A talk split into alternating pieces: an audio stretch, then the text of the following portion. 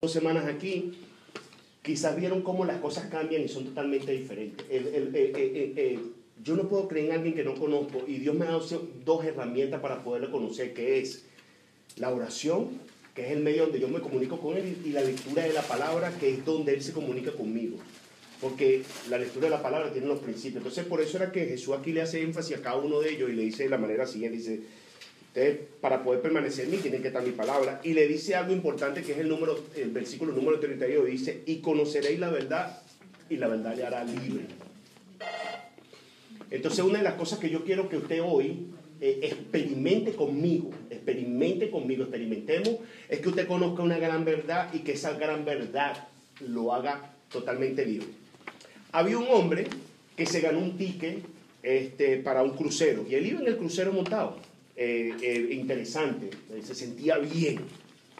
Cuando entró en el crucero, en el crucero habían tres compartimentos, que era el, el primer compartimiento era primera clase, first class, en, en inglés, first class. Eh, la segunda era eh, este, clase económica y la tercera era donde están los animales. no, no. Eh, estamos hablando de Titanio. Las promociones. Con Promociones, los, ¿verdad? con los ratoncitos. Promociones, ahí, perfecto. Está la tercera, para no, pa no ofender, vamos a decir que la tercera está del arque de Noé. Bueno, e- este, él no vio el ticket y simplemente se fue para clase económica. Cuando él llega a clase económica, este, el, el crucero duraba aproximadamente un, unos- un fin de semana, tres, cuatro días. Y él estaba en la clase económica y cuando veía en la clase económica podía ver que en la clase, en primera clase, y veía, casi podía ver de lejos todos los lujos que la- las personas que experimentaban en, en primera clase. Y decía, wow, ¿cómo yo pudiera estar en primera clase? Bueno, pasa el viaje, la clase económica no es mala, pero no es tan buena como la primera clase. Y él, después que se va bajando de- del crucero, le pregunta al, al guardia, le, le dice lo siguiente, le pregunta lo siguiente, le dice, disculpe, ¿cuánto costaría, cuánto me costaría a mí estar en primera clase? El guardia se le acerca y le dice, préstame para un momentito su ticket. Cuando ve el ticket, ve que el color del ticket, cuando veía la cicla más abajo pequeña, decía primera clase. Entonces, él viajó e hizo todo ese viaje en clase económica teniendo un ticket de primera clase. Él no conocía una verdad y dijo, bueno, si algún día me vuelvo a ganar un ticket para un crucero, ya sé que lo primero que tengo que hacer es revisar para que cuando revise saber dónde voy a viajar. O sea, muchas de las cosas que nos están aconteciendo a nosotros es por esa razón de que Jesús dijo y llamó y confrontó a la gente con que estaba hablando en este tiempo. Dijo, tú sabes que cuando tú conoces la verdad, una verdad te hace libre. Y de eso es que yo quiero hablar hoy. Quiero liberarlo de una verdad. Yo tengo una buena y una mala noticia. ¿Cuál de las dos quieren saber? ¿La buena o la mala? Las dos, ¿verdad? Bueno, la buena noticia es que estamos aquí. La mala noticia que tengo para cada una de las personas que están aquí es que Dios no quiere que tú seas feliz. ¿Perdón esto?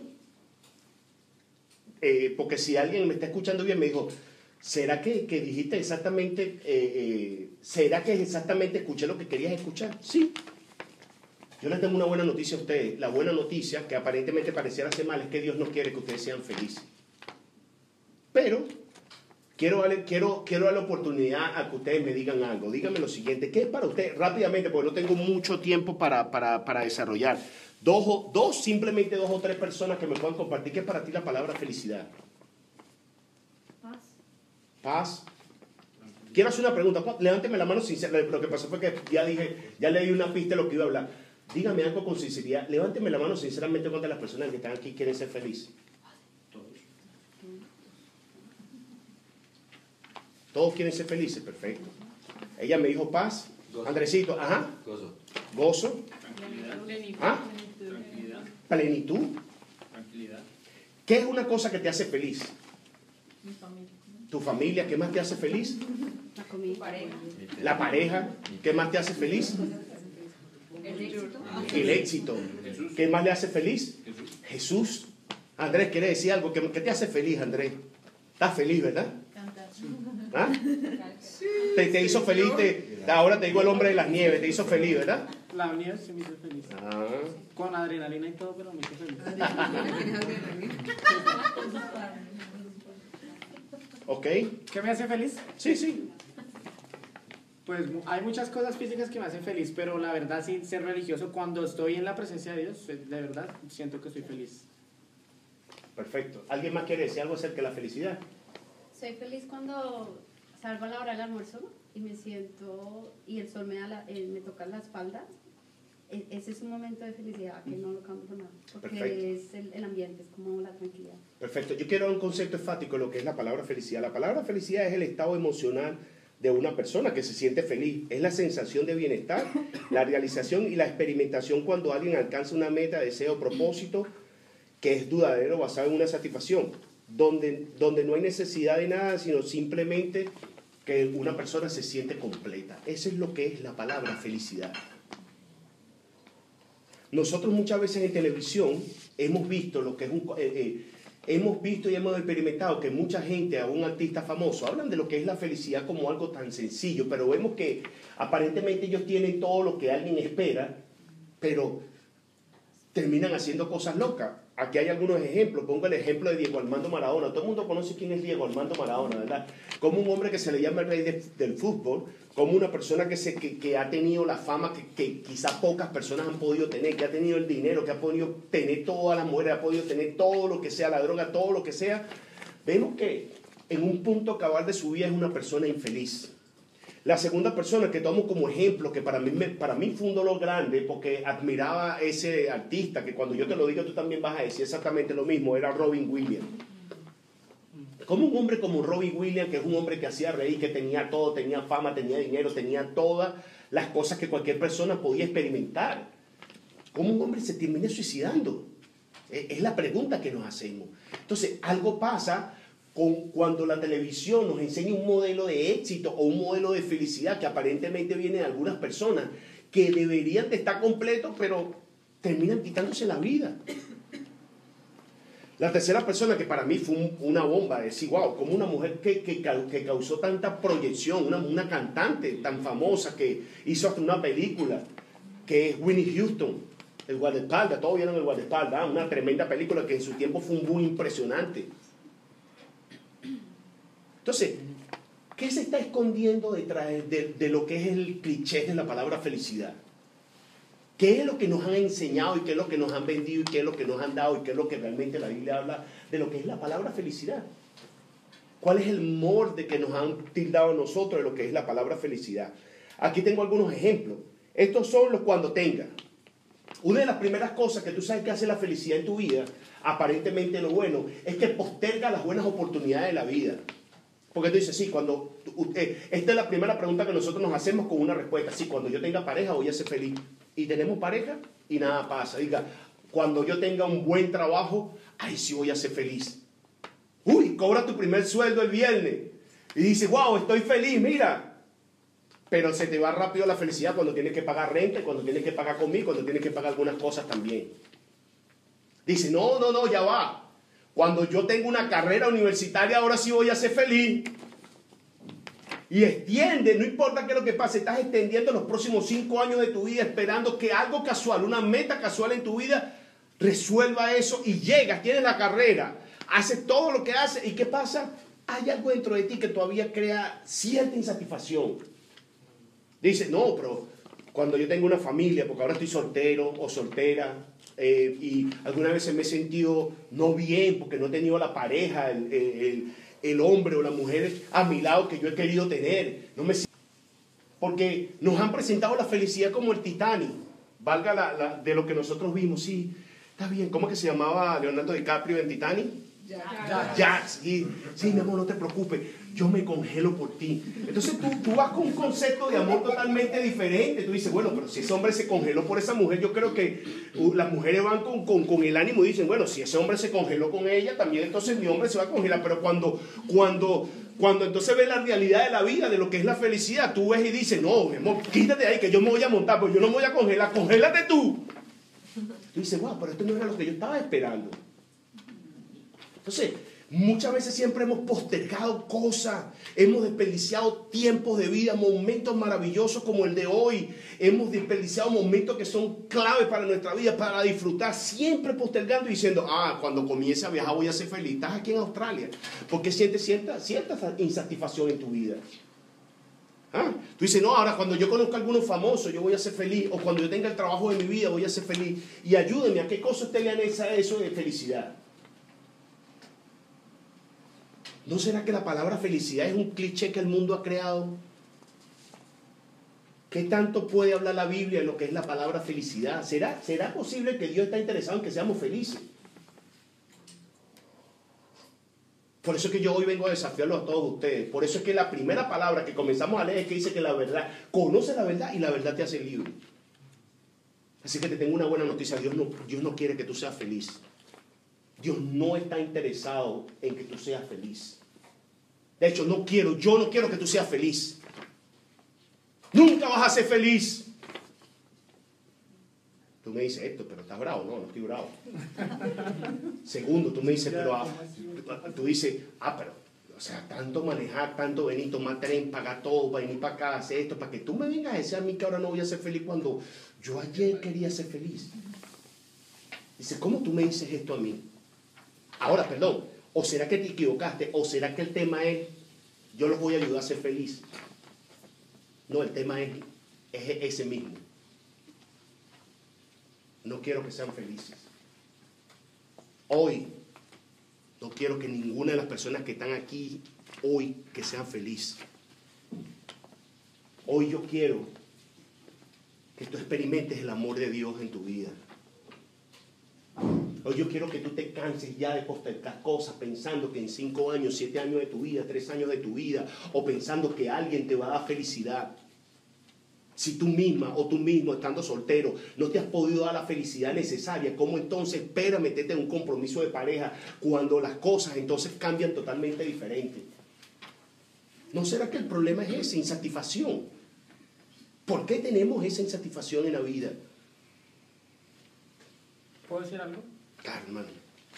Eh, yo creo que eh, muchas veces, precisamente por ver es como esos prototipos en televisión, los famosos, uno dice, no, esa es mi meta, quiero alcanzar eso. No importa cómo, no, no importa cuándo lo voy a alcanzar, no importa, pero cuando esté allá, lo que dice voy a ser feliz. Y desafortunadamente no, no disfrutamos el proceso, no disfrutamos lo que vamos pasando a medida de que vamos tratando de conseguir eso a medida de que estamos tratando de conseguir eh, un mejor trabajo, no disfrutamos todo lo que nos pasa antes por estar pensando en el mejor trabajo cada vez. No conocemos personas en la empresa simplemente porque queremos llegar al, a la presidencia. Y, y, nos, y me ha sucedido por, por estar pensando, aún cuando estaba en la iglesia, cuando comencé a tocar el piano, el último piano de la iglesia, el que no sonaba, yo quería ser el pianista de la iglesia, el primero, el que tocaba en el servicio gigante. Y yo no, yo no me daba cuenta y todo el proceso que pasé desde ese pianito pequeño fue mucho más enriquecedor para mi vida que cuando yo estaba allá. O sea, cuando yo llegué allá yo dije, eso es lo, o sea, lo mismo sino que delante de más gente, pero sin, sin, siento lo mismo. Entonces no disfruté muchas cosas que tal vez pueda haber disfrutado más, que pues sí disfruté algunas, pero pero por estar pensando en estar en lo más grande, en lo más alto, y finalmente no termina siendo nada diferente. Y me perdí mucho tiempo, muchas experiencias, tal vez conocer más gente, apreciar más gente que tenía al lado, simplemente porque uno se enfoca en llegar a cierto lugar. Y así no sucede en el nivel profesional, en todo.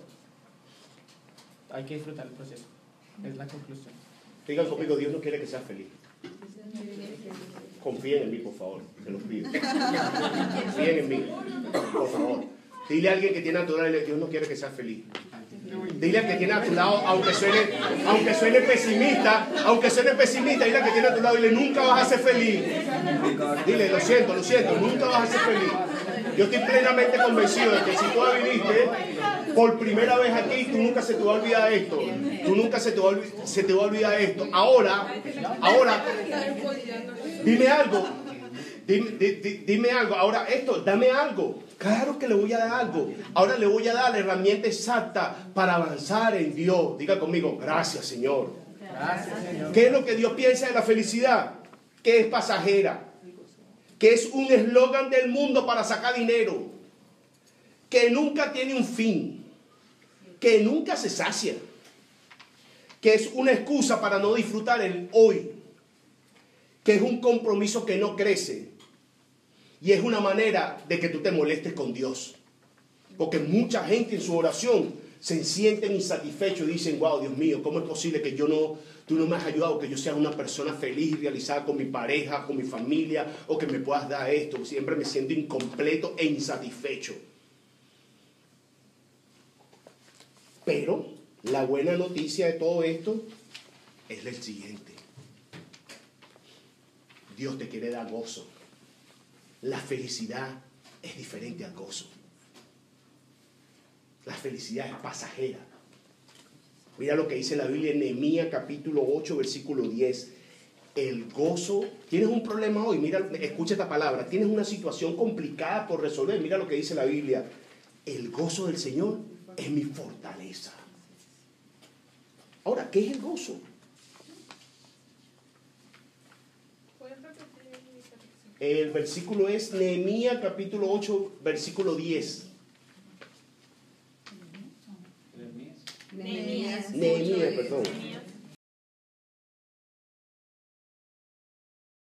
Esto que le voy a regalar es el siguiente. Filipenses 4, 4 y 4, 13. Mira cómo dice.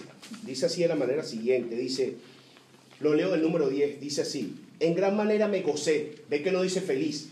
Me- me- porque yo te vas a ver el concepto de lo que es la palabra feliz, eh, la diferencia entre lo que es ser feliz y la, y la diferencia entre lo que es gozarse, que es totalmente diferente, ¿ok?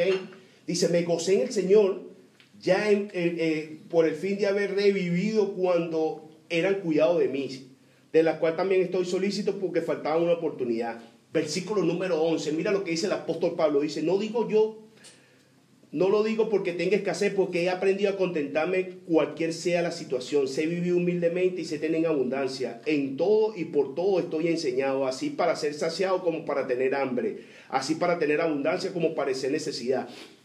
Todo lo puedo en Cristo que me fortalece. Ese hombre dijo esas palabras de una manera y de, de la manera siguiente. Entonces, el gozo es un fruto del Espíritu Santo, primero y viene a nosotros cuando nosotros tenemos una relación con Dios. Y el primer paso para yo poder tener una relación con Dios es cuando yo acepto a Jesús en mi corazón como mi Salvador. Cuando yo acepto a Jesús en mi corazón como mi Salvador, la segunda cosa que pasa en mi vida es que yo activo algo de mí llamado el Espíritu Santo de Dios. Y cuando el Espíritu Santo de Dios está en mi vida, comienzo yo a tener los frutos de Él. Comienza a encomendar en mi vida su fruto. Y es por esa razón de que, ¿qué es lo que está pasando hoy? Que dentro de mí se comienza a generar confianza y fe en el Dios que yo estoy creyendo. Entonces la felicidad, ¿qué es lo que hace la felicidad? Te hace sentir bien si todo está resuelto, si te sientes satisfacción, pero el gozo te mantiene confiando en Dios, no importa cuál sea la circunstancia que tú estés viviendo. Ves que la felicidad es pasajera, pero el gozo es algo que se comienza a desarrollar dentro de ti a través del fruto del Espíritu Santo, que cuando se desarrolla en ti, alguien, te, eso te protege. Protege dentro de ti. Entonces, yo hace mucho tiempo, y el gozo hace ciertas cosas en ti. Primero, crea un hombre de carácter en tu vida que no lo hace la felicidad. La felicidad simplemente te hace sentir bien si tienes dinero y si no tienes dinero te hace sentir mal. El gozo, a pesar de que no tengas nada hoy, a pesar de que puedas tener problemas más grandes de tu vida, tú dices, Señor, sigo confiando en ti. Me mantengo confiando en ti. Mira como dice Romanos 12, 12, dice, gozoso en esperanza, sufrido en tribulación, constante en oración. No dice de felicidad, habla de gozo. ¿Por qué? Porque lo que Dios quiere es crear un carácter en ti. Crear una persona sólida. Una persona que no se desmonore con cualquier situación de la vida. La felicidad, si alguien te quiere, perfecto, estás feliz, pero si alguien no te quiere, te desborona. Pero el gozo no, el gozo te hace una mujer o un hombre de carácter y te enseña de la vida. El gozo produce de que tú comiences a conocer el Espíritu Santo a profundidad, de que tengas salvación por Cristo Jesús y que tengas el amor del Padre. Entonces, entiéndeme, yo no estoy atacando la palabra felicidad, simplemente quería tomar tu atención. Pero tú sabes que yo me cansé ya, ya me cansé de, de posponer los mejores días de mi vida pensando que hay días que van a llegar y que nunca van a llegar y que si llegan voy a seguir teniendo la misma insatisfacción que hay en mi vida. Yo hoy, y, puedo hablarlo públicamente, quizás no he conseguido todavía a mi esposa, pero el gozo del Señor es mi fortaleza y me mantiene confiándome y me mantiene preparando en cada una de las cosas que quiero hacer. ¿Me estoy explicando? Entonces, simplemente tomé la palabra felicidad como eso. Yo no estoy diciendo que no, la, felicidad es, sinónimo de alegría. Y yo no voy a los extremos de decir eso. Pero yo quiero que tú cambies la visión de tu vida, conoces la verdad y la verdad te hace libre. No quiero más, yo quiero que hoy salgas de ahí. Yo quiero que hoy estás en este día. Mira qué día tan maravilloso. Mira qué día tan especial reunirnos hoy. Dice la Biblia en el Salmo 118, 24, dice, este es el día que Dios creó para que hagas dos cosas, para que te goces y para que te alegres en Él. Yo quiero que hoy te liberes ya. Yo quiero que ya hoy, hoy, esa insatisfacción que tiene tu vida por cosas que faltan, ya libérate. Yo quiero que hoy tengas dos cosas en tu vida presentes. Primero, que el gozo del Señor es tu fortaleza y que el gozo está dentro de ti. Porque tú tienes a Jesús y cuando tienes a Jesús en tu corazón, tienes el Espíritu Santo de Dios, el maravilloso Espíritu Santo. Y el maravilloso Espíritu Santo es una guía para tu vida. Yo no quiero ya hoy que te vayas para tu casa y que en tu soledad digas, ay, pero todo el tiempo solo, solo. Y que eso te cree cierta insatisfacción. Gózate en el Señor hoy. Y di, Señor, gracias. ¿Tú sabes por qué? Porque en el proceso de que mi pareja venga, yo me voy a preparar mejor. Porque sé que vivir en pareja no es, no es fácil, tampoco es imposible, con Dios se puede hacer. Pero yo voy a aprender a vivir, a disfrutar este día, Señor. Señor, voy a ver cada amanecer, cada mañana. He tenido tanto estrés en este país que me he olvidado que cuando me levanto a las 5 o 6 de la mañana veo un hermoso amanecer. Estoy en Australia, Señor. A veces tengo tanta situación en mi vida que quizá tienes tu pareja y se te ha olvidado darle gracias a Dios por la maravillosa mujer o el maravilloso hombre que Dios puso en tu vida. Y siempre lo digo, la única cosa que nos ha impedido que con todos los problemas que nosotros estamos viviendo hoy no nos volvamos locos o que hagamos cualquier cosa, ha sido porque el gozo del Señor ha estado dentro de nuestras vidas. Porque con lo que tú has estado viviendo el día de hoy, cualquier persona se hubiese vuelto loco, loca, pero hay algo que te ha sostenido y ha sido su amor, ha sido el amor del Espíritu Santo que te ha sostenido hasta el día de hoy. Su amor nos ha sostenido y su amor viene a través del gozo del Señor. La felicidad produce algo momentáneo y después se va, pero el gozo te mantiene con confianza y con convicción de que Dios va a hacer algo maravilloso en tu vida.